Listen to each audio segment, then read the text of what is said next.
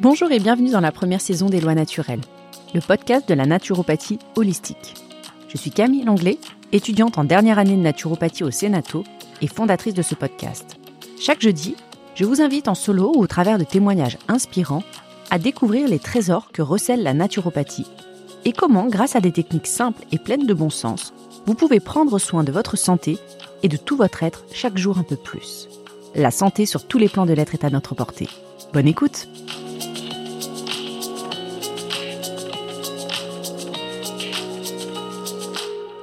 Bonjour et bienvenue dans le podcast Les lois naturelles. Vous écoutez l'épisode numéro 1 consacré à la présentation de la naturopathie. Ce podcast étant dédié intégralement à la naturopathie, il est essentiel de savoir de quoi nous parlons. Je voudrais consacrer ce premier épisode à définir la naturopathie et à préciser dans quel cadre elle s'inscrit. En effet, il est important, à mon sens, de bien avoir en tête ce que l'on peut attendre de la naturo ce qu'elle peut nous offrir, comment elle s'inscrit dans notre système de santé et là où elle n'a pas sa place. Dans cet épisode, je vais parler des principes sur lesquels repose la naturopathie, sa philosophie, sa science, sa méthodologie et ses techniques. J'aborderai la question de la reconnaissance de la naturopathie et de la profession de naturopathe en France et à l'international. Puis, en fin d'épisode, je vous présenterai le déroulement d'une consultation chez un naturopathe et dans quel cas cela peut être utile de consulter un naturopathe?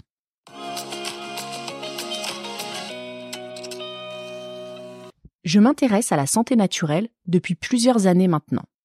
Et je me suis aperçu, en faisant mes études de naturopathie, et notamment en en parlant autour de moi, que beaucoup de personnes ne savaient pas précisément ce qu'était la naturo, ou alors ils en avaient une vague idée, du genre c'est se soigner avec des plantes ou alors avec des remèdes naturels.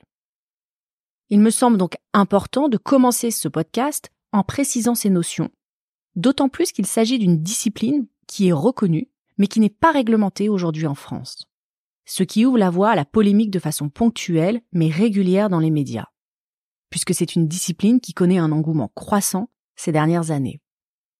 Nous entendons souvent et sans réelle distinction les termes de médecine douce, médecine parallèle ou médecine complémentaire. Ces expressions sont utilisées en opposition à la médecine conventionnelle, c'est-à-dire celle que nous connaissons, la médecine de notre médecin généraliste, celle qui est pratiquée à l'hôpital, mais aussi celle qui est prise en charge par l'assurance maladie, qui est la sécurité sociale, c'est-à-dire celle qui est remboursée. Même si aujourd'hui de plus en plus de complémentaires santé prévoient un forfait annuel de prise en charge pour des consultations de naturopathie. Alors, ces termes de médecine parallèle vont regrouper toutes les pratiques qui sont exclues du champ de la médecine conventionnelle, comme par exemple l'homéopathie, l'ostéopathie, l'hypnose, la sophrologie notamment, et bien sûr la naturopathie. Il est donc difficile de s'y retrouver et de savoir comment s'inscrivent ces pratiques les unes par rapport aux autres et ce qu'elles sont susceptibles de nous apporter. La naturopathie est une médecine à part entière. Il s'agit de la médecine traditionnelle européenne elle est reconnue en tant que telle par l'OMS, qui la place en troisième position, après la médecine traditionnelle chinoise et l'Ayurveda, qui est la médecine indienne. C'est une médecine qui est officiellement enregistrée par le Bureau international du travail, et ce depuis 1968. Et elle est également reconnue par l'UNESCO et le Parlement européen. Cette médecine est parfaitement reconnue et encadrée dans de nombreux pays, comme en Allemagne où les naturopathes sont des Heilpraktiker, parfaitement intégrés dans le système de santé, en Grande-Bretagne, en Irlande, en Suisse, en Belgique ou au Portugal, mais aussi dans les pays nordiques, comme au Danemark, en Suède, aux Pays-Bas ou en Norvège, également en Afrique du Sud, en Australie, en Chine, en Israël, en Russie, ainsi que sur tout le continent indien, dans une douzaine d'États aux États-Unis et dans un certain nombre de provinces du Canada. Force est donc de constater que nous allons vers une médecine intégrative, c'est-à-dire une médecine qui offre aux patients une approche thérapeutique globale, issue de pratiques conventionnelles ou non, et surtout qui place le patient et sa santé au cœur de ce système, tout en le rendant acteur et impliqué. C'est indéniablement l'avenir de la médecine. L'OMS nous donne une définition de la naturopathie. Elle considère que c'est un ensemble de méthodes de soins qui visent à renforcer les défenses de l'organisme par des moyens qui sont considérés comme naturelle et biologique. C'est une définition, à mon sens, un peu réductrice, puisqu'elle s'axe principalement sur le fait de renforcer les défenses de l'organisme, alors que la naturopathie, c'est bien plus que cela. Le Larousse médical nous donne une définition qui s'approche un peu plus de la réalité. Le Larousse médical considère que la naturopathie est un ensemble de pratiques visant à aider l'organisme à guérir de lui-même, par des moyens exclusivement naturels. Le Larousse médical dit également que la naturopathie repose sur une théorie selon laquelle la force vitale de l'organisme permet à celui-ci de se défendre et de guérir spontanément. Elle consiste à renforcer les défenses de l'organisme par diverses mesures d'hygiène, aidées par les seuls agents naturels, un traitement médical ne devant intervenir qu'en cas d'urgence. Pour faire simple, la naturopathie, c'est ni plus ni moins que l'art de rester en bonne santé. Et cela nécessite d'être acteur et responsable de sa santé, ainsi que de prendre soin de soi par des moyens naturels. La santé. Qu'est-ce que c'est qu'être en santé? On peut effectivement se poser la question. Est-ce que cela se limite à l'absence de maladie? Ou encore au silence des organes? D'après l'OMS, c'est un état complet de bien-être physique, mental et social. On peut également dire que la santé est un état d'harmonie résultant de la libre circulation de la vie sur tous les plans de l'être.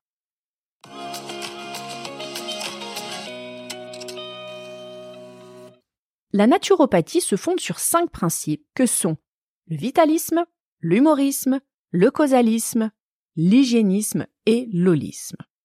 Le vitalisme, ce premier des principes, c'est ni plus ni moins que la philosophie de la naturopathie, qui est basée sur un concept universel, celui d'énergie vitale, qu'on retrouve également chez les Indiens, et c'est ce qu'on appelle le prana, ou alors chez les Chinois, et là c'est ce qu'on appelle le chi, le ki, mais aussi chez les Mayas, chez les Inuits, en Polynésie, dans beaucoup de médecines traditionnelles comme la médecine arabe au Tibet, la médecine hébraïque ou alors la médecine grecque. La présence de cette notion d'énergie vitale témoigne de l'universalité de ce concept à la fois dans le temps et dans l'espace. L'énergie vitale, c'est un facteur immatériel qui est indispensable à la santé et à la guérison. C'est une force vitale qui est garante de l'équilibre de la vie et de la santé. C'est ce qu'on appelle l'homéostasie. L'homéostasie, c'est la capacité de notre corps, son potentiel de retour à l'équilibre, un équilibre qui est dynamique, qui nous maintient en vie. C'est grâce à l'homéostasie qu'on maintient les constantes de notre corps, comme notre température, qui est en permanence aux alentours de 37 degrés, notre pH sanguin, notre glycémie il faut bien distinguer l'énergie vitale d'autres phénomènes que peuvent être les réactions physico-chimiques de la matière qui peuvent se produire dans notre corps, ou encore notre propre volonté. Les naturopathes ne sont pas les seuls vitalistes. Hein. Il existe beaucoup d'autres professions qui sont également vitalistes, comme les homéopathes, les acupuncteurs, les ostéopathes, les magnétiseurs, les chiropracteurs et les fasciathérapeutes. Par ailleurs, la médecine quantique tend à confirmer ou du moins va dans le sens de cette philosophie vitaliste. Le deuxième principe est celui de l'humorisme. L'humorisme, c'est la science sur laquelle se fonde la naturopathie. Notre corps est composé d'humeurs, le sang et la lymphe. Leur rôle respectif est d'amener les nutriments aux cellules de notre corps et de transporter les déchets de nos cellules vers les émonctoires, qui sont au nombre de cinq nous avons la peau, le foie, les intestins, les reins et les poumons. Et pour les femmes, il faut ajouter l'utérus. Les émonctoires ont un rôle très important en naturopathie puisque c'est grâce à eux que sont chargés d'éliminer tous les déchets de nos cellules. C'est pour cela qu'on leur accorde beaucoup d'attention. Et c'est pourquoi votre naturopathe vous posera beaucoup de questions autour de vos selles, est-ce que vous allez bien aux toilettes tous les jours? Quelle couleur ont vos selles? Est-ce qu'elles sont collantes? Tout cela, ce n'est pas de la curiosité mal placée, mais c'est tout simplement pour connaître la qualité de fonctionnement de votre émonctoire que sont vos intestins. Ces humeurs, donc le sang et la lymphe, doivent pouvoir circuler librement et ne pas être affectées par des carences comme un manque de protéines, de lipides, de vitamines ou de minéraux, ou alors par des surcharges, qu'elles soient toxiniques ou toxiques. Et le rôle du naturopathe sera de veiller à la qualité de ces humeurs et à leur bonne circulation, c'est-à-dire une circulation optimale, ainsi qu'à la qualité des émonctoires et à leur bon fonctionnement. Le troisième principe sur lequel repose la naturopathie est celui du causalisme. Le causalisme constitue la méthode de travail, la méthode de raisonnement de la naturopathie, laquelle consiste à toujours aller rechercher la cause de la cause et ne pas s'arrêter aux symptômes. Et c'est là où la naturopathie se différencie de l'allopathie, qui, elle, a plutôt vocation à traiter le symptôme. Pour autant, elles ne sont pas exclusives l'une de l'autre. Prenons l'exemple de la migraine. Le raisonnement naturopathique recherchera la cause de cette migraine. Est-ce que c'est un problème au niveau cervical? Est-ce que c'est un problème de constipation? Est-ce que c'est lié à une intolérance alimentaire? Ou encore est-ce que c'est un problème hormonal? Alors que l'allopathie se cantonnera à prescrire un antidouleur. Néanmoins, ces deux approches sont tout à fait nécessaires et complémentaires. Car s'il est important de déterminer la cause de la migraine, il n'en demeure pas moins nécessaire de soulager les crises. Selon ce raisonnement causaliste, la naturopathie ne doit pas se résumer à l'administration de remèdes naturels de façon antisymptomatique. C'est un aspect fondamental à comprendre. L'idée n'est absolument pas de remplacer un médicament par une plante ou tout autre remède naturel. Pour reprendre l'exemple de la migraine, il est tout à fait possible d'essayer de soulager une crise avec une huile essentielle de menthe poivrée sur les tempes, un bain de pied chaud ou encore une infusion à base de reine des prés. Mais ce n'est que de l'antisymptomatique. Et ce n'est absolument pas satisfaisant du point de vue du raisonnement naturopathique. Il conviendra d'investiguer sur les raisons de cette migraine en recherchant la cause originelle de la douleur. Et c'est là l'apport réel de la naturopathie. Le quatrième principe, sur lequel se fonde la naturopathie, est celui de l'hygiénisme. L'hygiénisme représente les techniques qui sont utilisées par le naturopathe c'est en quelque sorte la boîte à outils du praticien en santé naturelle. Ces différentes techniques sont au nombre de 10. Je consacrerai probablement un épisode entier pour vous les présenter. Ici, je vais simplement les énoncer pour que vous ayez une idée précise de la façon avec laquelle travaillent les naturopathes.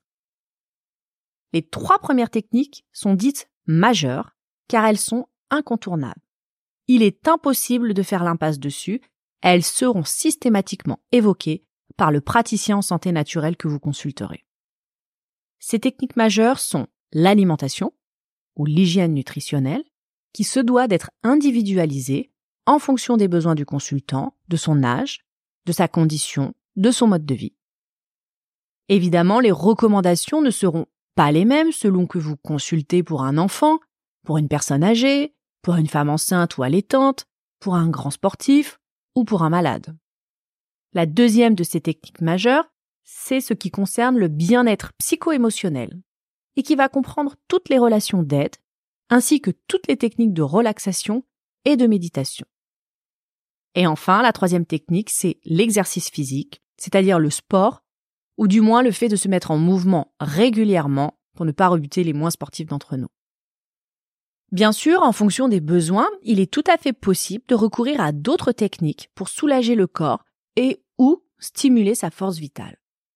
Ainsi, le praticien en santé naturelle pourra utiliser l'hydrologie, qu'il s'agisse de l'eau chaude ou de l'eau froide, la phytoaroma, qui regroupe l'utilisation des plantes et des huiles essentielles, les techniques manuelles de massage, de massage bien-être ou d'onction aromatique, les techniques réflexes, comme la réflexologie plantaire, la sympathicothérapie, qui est une réflexologie endonasale, ou encore l'auriculothérapie.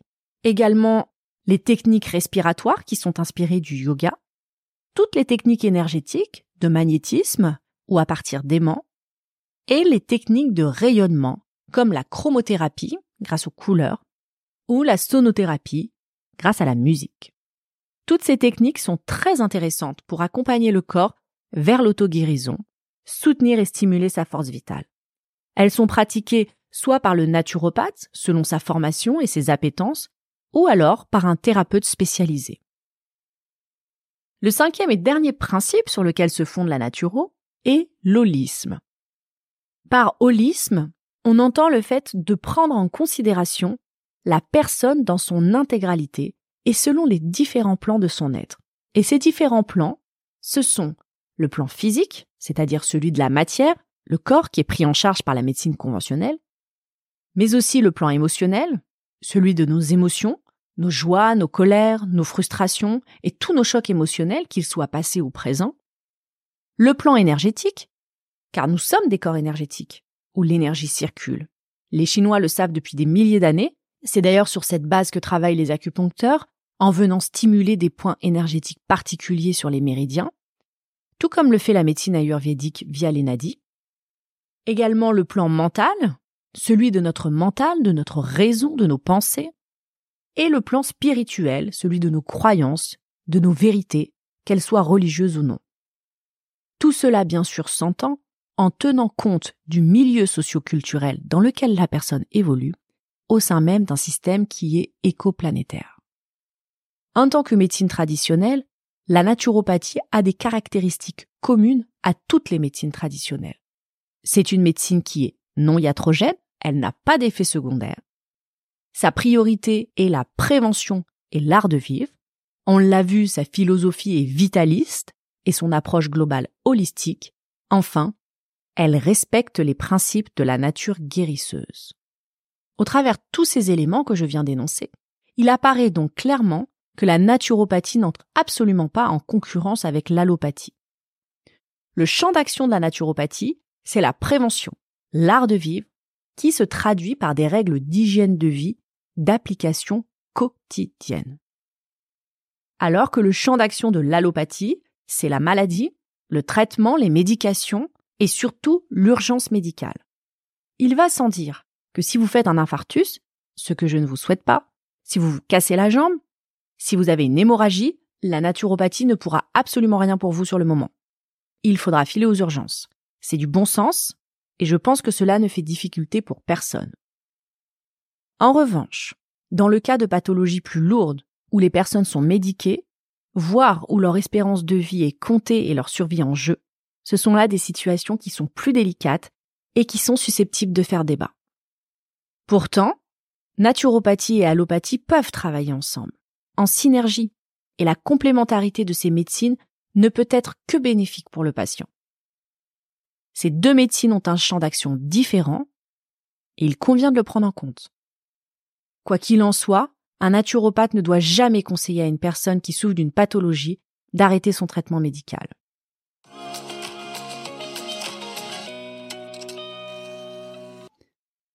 Je vous dis également quelques mots à présent sur la réglementation de la profession.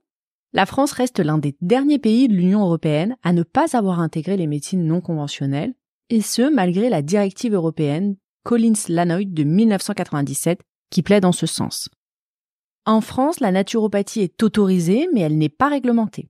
C'est-à-dire, les naturopathes ont le droit de recevoir des clients, et non pas des patients, puisque c'est un terme qui est réservé aux médecins et aux professions paramédicales, comme les infirmières ou les kinés. Le diplôme de naturopathe n'est pas un diplôme reconnu par l'État, et c'est cet élément qui peut constituer une difficulté, puisque de ce fait, toutes sortes d'écoles ou de formations, avec des niveaux et des qualités très différentes, existent sur le marché. Et les heures de formation sont très variables. Une formation de naturopathe peut aller de 500 heures à 1200. Quand vous consultez un naturopathe, la première chose à faire sera de regarder le diplôme qu'il a eu et dans quelle école il l'a obtenu. Même si la profession n'est pas réglementée par l'État, pour autant, elle s'organise au sein de fédérations comme la FENA, qui est la Fédération française de naturopathie, ou d'existence plus récente, l'AFNAT, l'Alliance française pour la naturopathie. Toutes les plus grandes écoles de naturopathie sont affiliées à ces fédérations qui imposent des garanties en termes de formation notamment.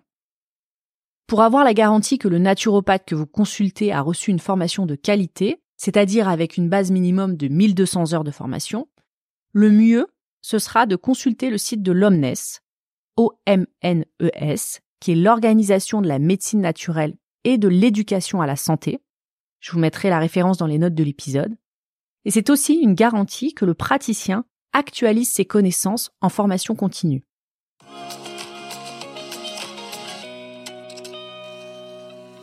Dans quel cas se tourner vers un naturopathe? À mon sens, j'identifie clairement trois types de situations. La première, c'est dans une démarche purement préventive, afin de connaître ses prédispositions en fonction de sa constitution de naissance et de ce fait d'être en capacité d'adapter au mieux son hygiène de vie, laquelle, même si elle respecte des principes communs, sera individualisée. La deuxième situation, c'est lorsque l'on rencontre des problèmes de santé qui ne sont pas résolus par la médecine allopathique et pour lesquels la médecine conventionnelle n'apporte pas de réponse ou alors des réponses qui ne sont pas satisfaisantes. Ou alors, dans les cas d'errance thérapeutique, là, la naturopathie peut être d'une grande aide. Enfin, en accompagnement de pathologies plus lourdes en complément de la médecine conventionnelle. La naturopathie va contribuer à l'amélioration de la qualité de vie des patients, en plus de leur traitement médical, et cela dans de nombreuses pathologies. Je pense notamment à toutes les maladies cardiovasculaires comme l'hypertension artérielle, les risques cardiovasculaires ou le syndrome métabolique, où là un changement d'hygiène de vie permet une amélioration significative de ces pathologies et va réduire les risques et les probabilités de rechute. Donc ce n'est pas négligeable. Cela vaut aussi pour le diabète, pour toutes les douleurs articulaires et musculosquelettiques, pour l'anxiété et beaucoup d'autres troubles. D'ailleurs, de plus en plus d'études scientifiques attestent de l'efficacité de la naturopathie et de l'amélioration de la qualité de vie des patients qui ont décidé de procéder à une réforme de leur hygiène de vie selon les principes naturopathiques. Se tourner vers un naturopathe est toujours une démarche de responsabilisation dans laquelle vous êtes ou vous devenez pleinement acteur de votre santé.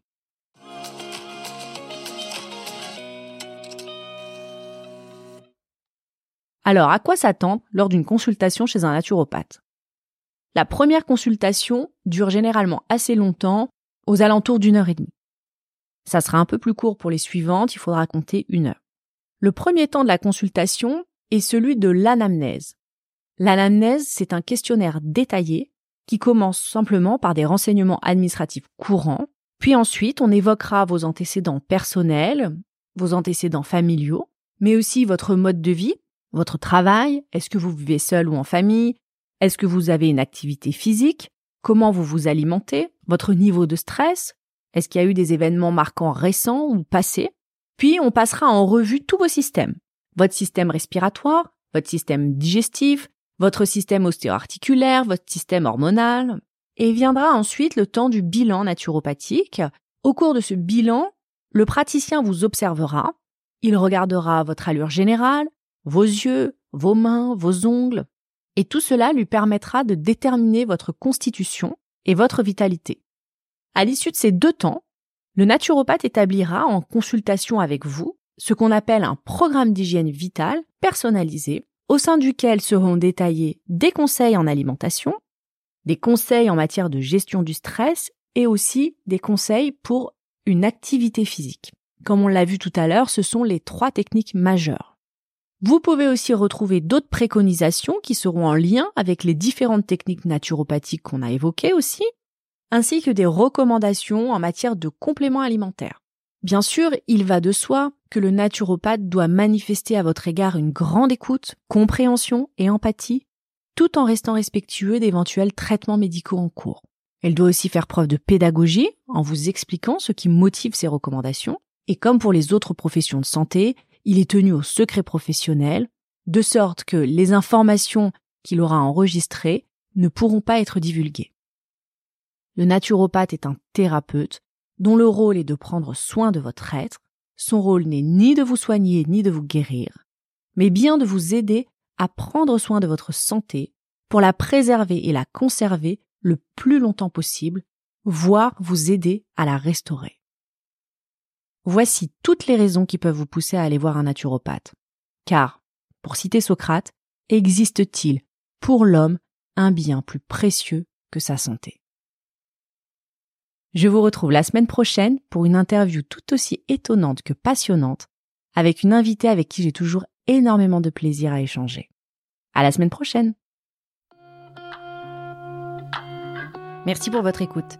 Pour me retrouver et suivre mes activités et celles du podcast, vous pouvez vous abonner à mon compte Instagram, Les Lois Naturelles. Si vous avez aimé cet épisode et que vous souhaitez soutenir mon travail, je vous invite à le noter ou à mettre un commentaire sur votre plateforme d'écoute, ainsi qu'à le partager autour de vous. Ce sera la meilleure façon de valoriser mon travail et de contribuer à faire connaître le podcast. Je vous remercie infiniment. À bientôt!